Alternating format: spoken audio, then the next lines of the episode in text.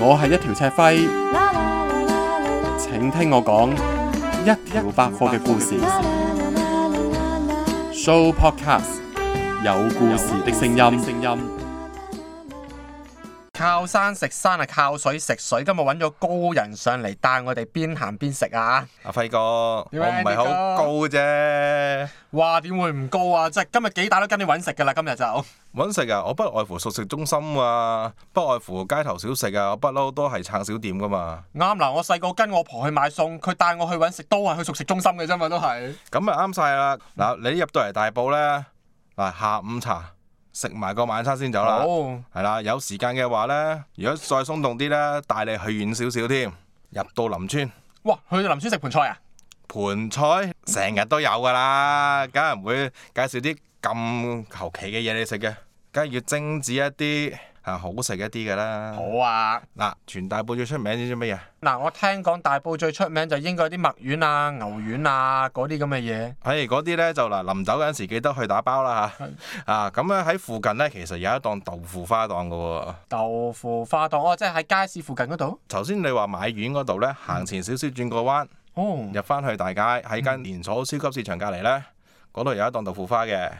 啊，咁啊個婆婆呢，整個豆腐花整咗幾十年嘅，真係真係我細細個嗰陣幫襯到而家，都仍然咁好食喎。原來咁耐㗎啦，嗰檔嘢已經係。係啊，不過搬嚟搬去呢，佢個位都係公園仔，搬個隔離再搬個隔離嘅啫。呢班街坊覺得咧，阿婆呢，佢營商手法好聰明，佢有個 band name 嘅，做到有個有個名啦。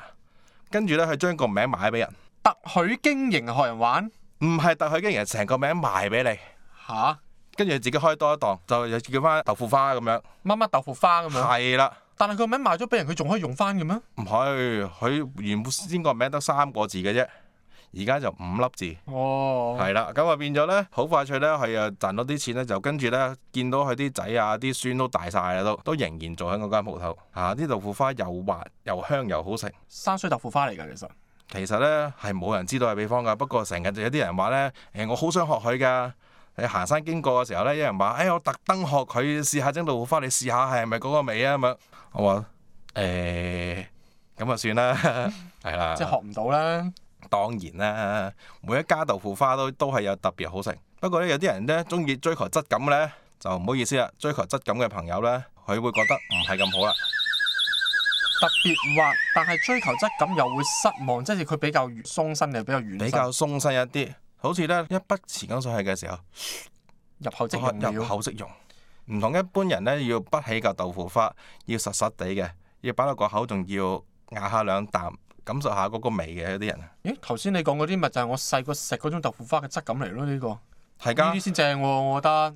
嗱，咁所以呢，新口味你就試一試咩叫入口即溶嘅豆腐花啊，嗯係啦、又去介乎喺豆漿與一啲普通嘅豆腐花中間嗰、個質感啊，啊，食完你包你話好嘢啊，一係嗯嗱食完呢個仲有啊，下晝食多啲甜品好啊。哦，嗱咁咧，我哋入去熟食中心，唔係食晚飯時候入去呢。咁其實有幾檔嘢嘅，可能好多街坊啊或者街外人都知㗎啦。有啲咩呢？可能就咪上下嚟食下豬扒啊面啦、呢檔就真係我細個食到大 嘅，咁甚至呢，佢俾咗個錯覺我啦，因嗯為細個呢，我阿婆帶我去街市買餸，買完餸呢，就去佢其中一檔嗰食豬扒面。係點解話會俾個錯誤嘅資訊我呢？我細個就成日以為咧所謂嘅酸辣湯面呢，嗯哼。就係、加啲辣椒渣，再加啲醋，所以佢後來有一樣嘢叫酸辣自家。嗯，大個我先知道呢，原來真正嘅上海酸辣面呢，並不是這回事來的。可能呢個就係街市版嘅酸辣咧。但佢嗰個豬扒又炸得好正，係，啊，冇錯。嗯同埋聽人嚟講，佢好似話由由臨時街市搬咗上去樓之後呢，因為轉咗唔係用火水石油氣，用煤氣，所以聽聞好似炸得冇以前咁正，係咪？都食過一次，真係爭咗少少。我嗰次咧打完波晏咗咧，人哋臨收工咧，哦，攤凍係咗，有可能有爭啲啦。咁既然咧而家又要又要減下磅啦，唔食嗰啲咁肥膩嘅嘢啦，咁啊食下啲傳統少少嘅手作仔。手作咩手作者先？糕餅啊，係啊，客家糍粑食過未啊？糍粑嗱，我想問糍粑同茶果有咩分別先？其實，個茶果要蒸噶嘛。但係糍粑就唔使蒸，糍粑其實咧，我覺得咧佢演繹出嚟係同我哋食嗰糯米糍係差唔多嘅。哦，咁我明白了。係啦，咁其實咧本身呢間糍粑咧喺我屋企樓下噶，但係咧就唔知點解咧，佢上晒報紙啊，上晒電視咁樣之後咧就搬咗去熟食中心喎。咦？係啦，搬咗熟食中心之後咧，佢仍然呢個糍粑保持翻咁高嘅水準，諗住都係啊搬咗之後啊會唔會差下啲咧？今次放大個口一啖咬落去先，出事啦今次，漏餡啊！咩餡啊？啊花生芝麻好香好好食，咦？係啊，佢仲要用埋黑芝麻噃。嗯，係所以特別香嘅個口感，係同埋食落去之後呢，你一定係要慢慢咀嚼。但係因為我嗰次呢，咬得太大個口呢，變咗焗住要大啖咀嚼，係啦，其實就唔係咁好啊。食出嘅味道係慢慢食，慢慢食，慢慢吸翻佢嗰啲嘅餡呢，慢慢食落去呢，你嘅感受到嘅味道呢，佢嗰個質感呢，佢係滑滑地嘅，又唔會話呢好似啲糯米糍咁有時有時等落去硬咗噶嘛，佢唔會有呢個感覺俾你。因為我細個我讀小學、中學之前，嗯我一放假我就去咗我婆度住。嗯嗯還記得嗰陣時，由呢個買牛丸、魚蛋嗰個位行到去火車站嗰度，因為佢住新大廣場噶嘛。嗯。行去火車站嗰個位呢，總會有一檔賣呢個糯米糍嘅，哦，嗰檔好似仲喺度嘅，都不仲過係小販檔呢你上咗鋪啊嗰間。小販檔嚟嘅，就仍然都係咧喺小巴嗰邊行人隧道嗰度見過有擺嘅。當然啦，誒、我會比較少幫襯啦，因為火車搭得少，幾可以幫襯佢啊。咁變咗係嗰間嘅客家糍粑啦，嗰、個好食啦，同埋佢嗰個嘅芝麻糊都好食。哦，直頭佢有埋芝麻糊賣嘅。有有有，如果有埋鋪頭仔會好少少咯，即係叫做咧你誒、呃買完之後有個位坐下舒服啲，係啊，熟市中心裏邊咧得閒可以上去打下等，都係一個唔錯嘅選擇嚟㗎，非常之好嘅呢一個。係啊，我係一條赤輝，請聽我講一條百貨嘅故事。百貨嘅故事 Show podcast 有故事的聲音。啊，有一間嘢想問下你啦，係聽聞呢，喺熟食中心嗰度有一檔、嗯，類似大排檔菜館咁樣嘅。係我食過一次我就覺得唔錯，唔知你覺得點？啊，某歌手開嘅，哦，嗰間梗係點啦，帶過無數咁多朋友落去已經，嗱，因為嗰次我去呢，我就求其嗌炒菜，跟住我就求其嗌咗唔知類似沙拉骨定係乜嘢嘅。嗯，嗱，我會覺得佢就真係好夠鑊氣，唔知係咪因為佢唔係用煤氣，我唔知係咪有冇關係啦。咁但係佢啲肉呢，又真係唔會實滴滴嘅喎。係啊，嗱，其實咧嚟講，你係大排檔嘅菜館嗰啲咧，如果你坐得近去廚房嗰邊咧，聽到佢爐頭聲嘅。噓噓聲，係一聲嘅，係真係救人做嘢嘅。誒、每次落單你聽到啲聲音係絡繹不絕咁樣嘅，咁即係證明佢哋咧就真係誒、救火喺度，同埋真係咧係基本上即叫係即做㗎啦。阿某歌手亦都咧受過大大台嘅訪問嘅，阿大大台咧就問佢啦：啊，你間大排檔做得咁好，咁其實貨源喺邊度嚟㗎？佢好簡單啫，喺樓下咯，街市咯，係啦，就喺街市嗰度買翻上嚟咯，變咗就保證啲嘢就比較新鮮啦。新鮮有係啦質素啦。係啦，同埋就算買菜都係咧，都係話喺都喺附近嘅菜檔。咁啊點咧？本身個街市，我印象中佢啲菜啊，啲肉本身都靚嘅。係啊，係好多人特登跨區過嚟買㗎，仲有一啲好高質素嘅肉同埋一啲嘅蔬菜嘅，全部買緊有機嘢嘅有啲嘢。哇！而家玩到賣有機啊，係啊，街市已經咁所以咧有好多闊太咧係中意咧帶埋工人嚟咧係去買嘢嘅。過時過節咧，屋企想食好少少咧，我哋都會咧見到啊嗰度有多工人同我闊太買嘢喎，我哋特登走過去買啲嘢嘅。跟住佢哋尾，佢買乜就買梗係乜。啦，屋企過時過節啊，一定要食好啲噶嘛。咁啊，梗係買靚啲嘅嘢啦。我相信呢，阿某歌手呢，未買到咁高級嘅食材，但係肯定呢，都會有啲好嘢留咗俾佢哋。行完山三四十人上去食飯咪好咯，又經濟又實惠。你唔使 book 台咁好啊！誒佢初初開嘅時唔使 book 㗎，而家聽聞，如果你人多起上嚟，你唔 book 你係咪使旨意食喎？而家係冇錯。所以而家呢，興玩呢，誒十個八個，我哋上去食，仲要呢，誒唔係星期六日去㗎啦，閒嘅添仲要。閒日去。喂，話時話佢嗰個燉椰皇，你有冇食過？哇，非常之好食。我上一次呢，九個人食飯，但係叫咗七樣餸啫，跟住加多個羹，咁啊八樣咯嗯，喎。啲人成日話投訴唔夠食喎，唔擔心唔擔心，最後一道菜梗係最尾先叫噶啦。嗰個姐姐好識做啦，走埋嚟，欸今晚有燉椰皇靚鍋食唔食啊？跟住有班朋友呢，喺沙巴食過一個呢超級好味嘅冰凍嘅椰皇之後呢，覺得翻嚟香港要揾翻個呢差唔多質量嘅。我話呢度啊，隨便嗌啦。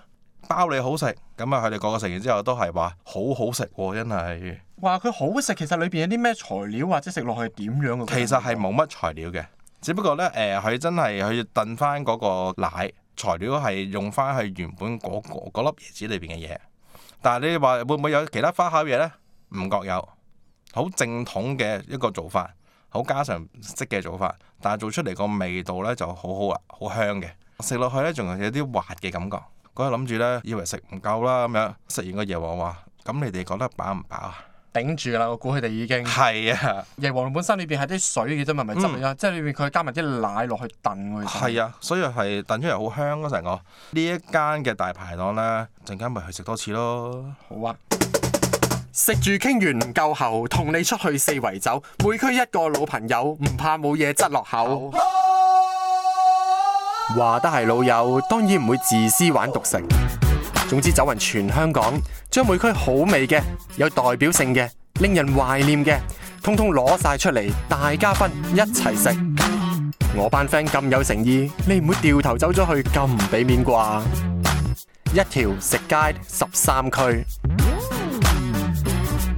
對你嚟講其實大埔區，如果揾一種食物嚟到去代表大埔區，或者個最有代表性，你覺得係咩嘢食？其實會係嗱，頭先講咗其中一個啦，豆腐花啦，嗯另外一個咧就係小弟最中意食嘅腸粉。腸粉我都愛食， 不過而家好慘，出邊好多都係攞貨，唔好食。唉，就算上到酒家都好啦，你嗌碟腸粉都唔熱嘅，係啊，咁點算咧？其實仲有嘅，自己拉啊，我介紹你食一間啦，發哥都讚好。咁巴閉。係啊九龍城嘅係，梗係唔係九龍城啦，大埔嚟噶嘛，梗係講緊大埔啊嘛，真係啊我。以為阿發哥淨去九龍城添。梗唔係啦，發哥通山走啊！啊，呢間啊發哥都賺好嘅一間嘅小店啦。咁其實呢個故事都好慘情，好有洋葱嘅。誒、阿老闆娘呢，之前係一個幸福少奶奶嚟嘅，佢丈夫呢係突然間呢，一夜之間一睡不起，離開咗呢個人世，頓失咗經濟支柱之後呢，佢完全係冇辦法生活到。咁試過攞個綜援啦，亦都誒其他朋友咁幫下手啊咁樣，佢就話遇到一個有錢嘅親戚，肯打本俾佢開咗呢間小店。其實咧佢都好用心去做呢個腸粉，呢啲巢皮腸粉啦，啊咁同埋咧佢鋪頭裏邊真係擺咗成磨機嘅，係啊，真係會係去特登去磨米漿啊，去做腸粉嘅。嗱，你講開巢皮腸粉咧，嗯以前我女朋友同佢阿媽咧帶親我上廣州咧，就去食腸粉。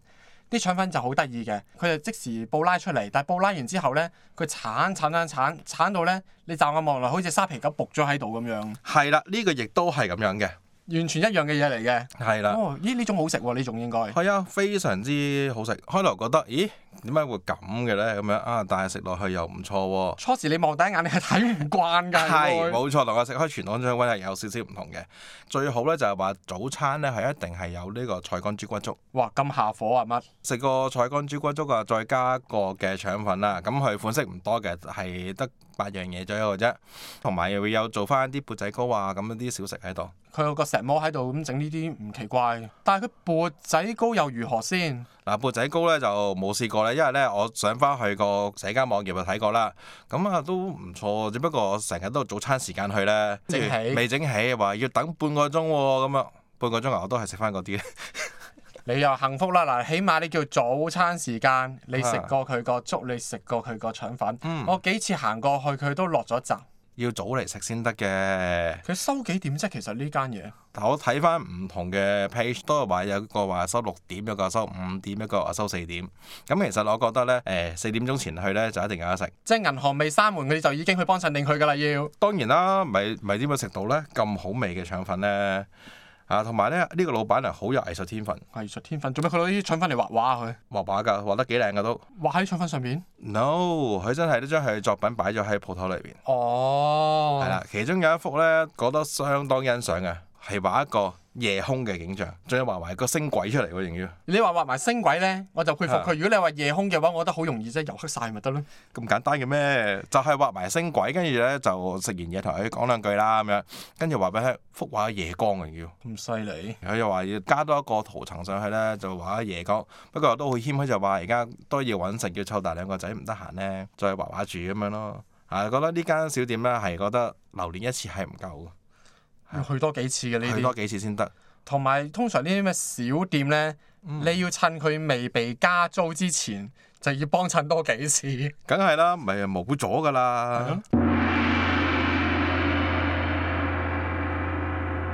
如果你話介紹大埔區代表，你就介紹個腸粉啦。嗯，但係如果我去睇呢，我會用客家茶果嗯嚟到去代表佢大埔區。係。嗱，同我少少細個嘅印象有關。嗯細個我外婆咧帶我去大埔買餸呢，我就總會見到一啲客家婆婆帶住嗰頂係咪叫做梳粒啊，定係斗笠啊？嗰啲唔知咩啦，嗰啲嗰嗰對好靚嘅帽，嗰個係。係啦，總之睇唔到佢嘅樣嘅。嗯佢就用擔挑就擔住啲菜或者擔住啲食物，咁就踎喺路邊度賣㗎嘛。係。咁呢個感覺呢，就好似我對大埔區嘅感覺咁樣啦。佢係一個城市，但係呢，好容易睇到一啲同客家文化好有關係嘅嘢，例如呢啲客家婆婆會通街走嘅。咁所以我會諗起係客家茶果呢樣嘢。喺大埔我又當年嚟講，又真係唔難買到客家茶果嘅。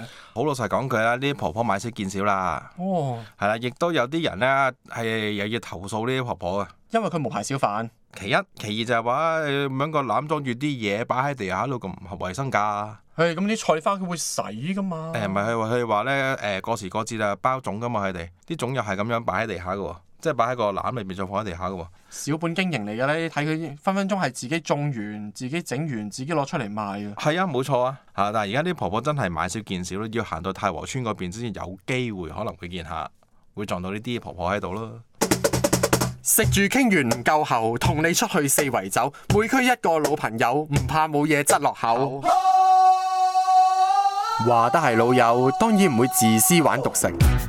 總之走勻全香港，將每區好味嘅、有代表性嘅、令人懷念嘅，通通攞晒出嚟，大家分一齊食。我班 friend 咁有誠意，你唔會掉頭走咗去咁唔俾面啩？一條食街十三區。咦，嗱，你講開太和咧，如果你係大埔區、一樣消失咗嘅美味咧，會係近太和嗰邊嘅。嗯，以前大埔中心嗰邊，你有冇印象係好多小販嘅？多到不得了。嗱，細個咧，我阿婆帶完我去買餸咧，就會途經大埔中心去幫襯啲小販嗯檔，就會成日食一樣咧白色圓形一底嘅。我成日問佢咩嚟，全屋人我聽佢讀完之後 咧，我都唔知點寫佢嗰三個字，後來我先明嘅。嗰樣嘢我問親咩嚟㗎？古猜龜點寫㗎？唔跟住啲人就唔睬我。客家話嚟嘅噃，潮州話我。嗯潮州話啊呢個。後來我先知條呢嘢咧叫做韭菜果，個果咧哦就係米字邊做樹係係嗰個果。呢個知。係啦，咁呢個係其實都引帶咗少少，就係話而家啲人你有陣時去食泰國嘢，咪寫樣嘢叫做貴雕嘅。嗯，其實嗰樣嘢又係又係啲潮州話咁樣譯翻過嚟，正寫應該係叫做果條。係。不過咧，用潮州話讀咧就叫做貴雕。嗯，於是乎啲人寫啊係寫咗貴雕嘅。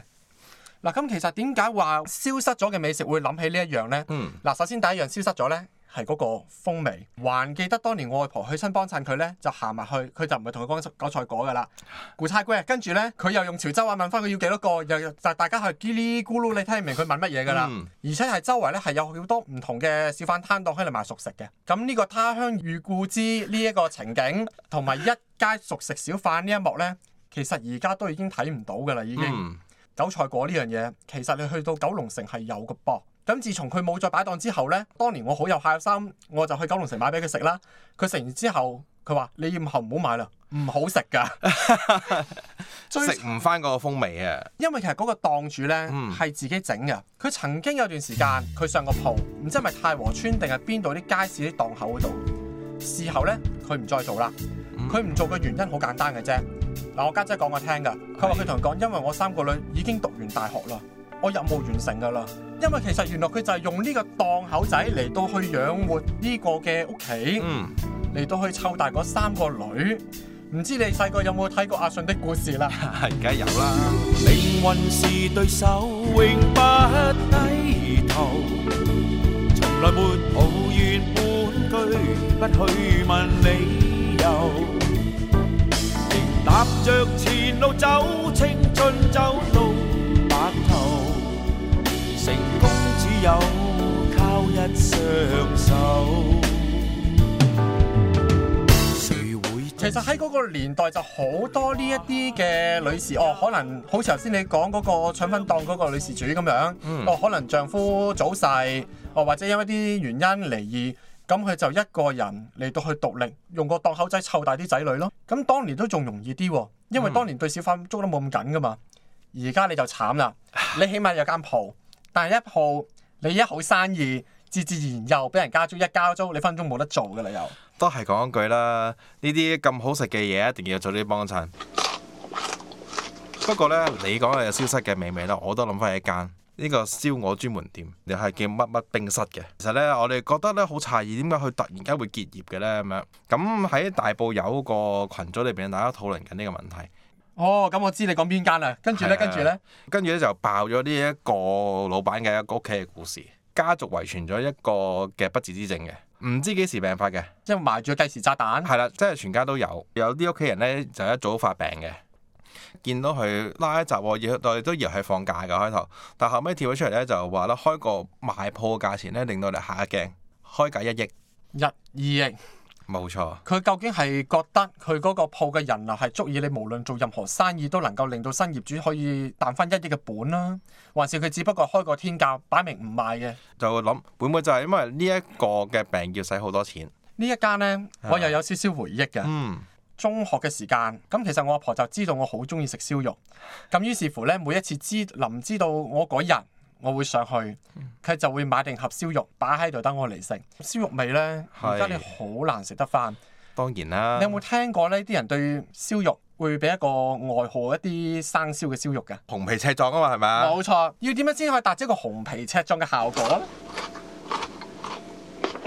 呢樣嘢我識食唔識整喎， 生燒嗱，如果你話嚿肉係熟咗你先嚟燒嘅話呢，你係做唔到個紅皮赤壯嘅效果嘅。嗯，講嘅嗰間燒肉呢，以前佢好容易食到隻味，而家唔得啦。首先佢就紅皮擦狀啦，啲肉食落去係會滑嘅啦，係會有一陣介乎煙燻輕微攞攞地嘅燒過嘅味嘅。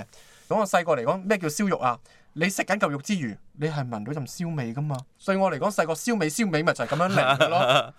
話說咧，而家鋪頭冇咗啦，咁而家當然啦，新業主真係有人買咗間鋪啊，真係真係又開翻餐廳，但係嗰間呢，望落門面都仲未接受到咧，舊嗰間執咗笠，未接受都入去食嘢，你知唔知我曾經呢，早幾個月前，我又再舊地重遊去翻嗰度，我爭啲摸錯咗入間新鋪嗰度。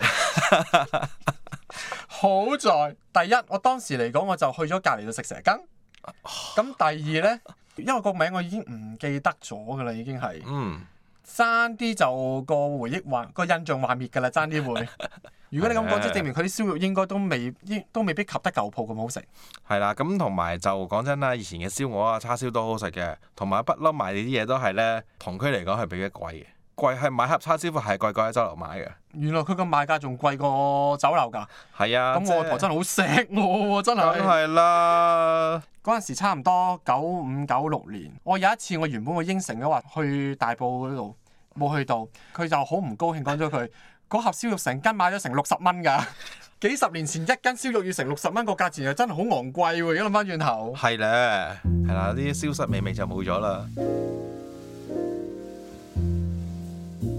喂話時話頭先你話帶我哋去圍村大埔林村嗰度食啲乜嘢㗎？會係係咧，係啦，我唔會，我唔我唔會。會咁易放你走嘅。 嗱，林村裏邊咧有個森林裏邊有一間 cafe，森林中的 cafe。冇錯。實在咧食完真係一試難忘。除咗咧佢嗰個安格斯漢堡咧好食之外咧，最主要食埋佢個環境。雖然好近馬路邊，但係你係隱約聽到車聲嘅啫。但係咧佢喺大樹下邊下係擺幾張台，係因為嗰個簾篷喺度，好有格調。